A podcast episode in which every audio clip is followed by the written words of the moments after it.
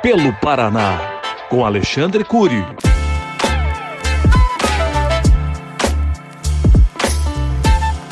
Olá, amigos. Aqui quem fala é o deputado Alexandre Cury. Nosso trabalho segue firme pelo Paraná. Hoje nós iniciamos o ano legislativo de 2024, uma sessão com a presença do chefe da Casa Civil, João Carlos Ortega, que fez através da tribuna, a leitura da mensagem do governador eh, Carlos Massa Ratinho Júnior. Será um ano diferente por causa das eleições municipais de outubro, nós temos algumas restrições impostas pela legislação eleitoral e certamente teremos o, o calendário eleitoral influenciando nas atividades da Assembleia. Da nossa parte, será mais um ano de muito trabalho, muitas viagens por todo o Paraná, Vamos ouvir, continuar ouvindo de perto as demandas da população do Paraná através da Assembleia Itinerante. Esse ano já fizemos a décima edição na cidade de Arapongas e vamos manter a Assembleia Itinerante até o final do ano em mais 10 cidades, Francisco Beltrão, Telemaco Borba, Umuarama, Pato Branco, cidades importantes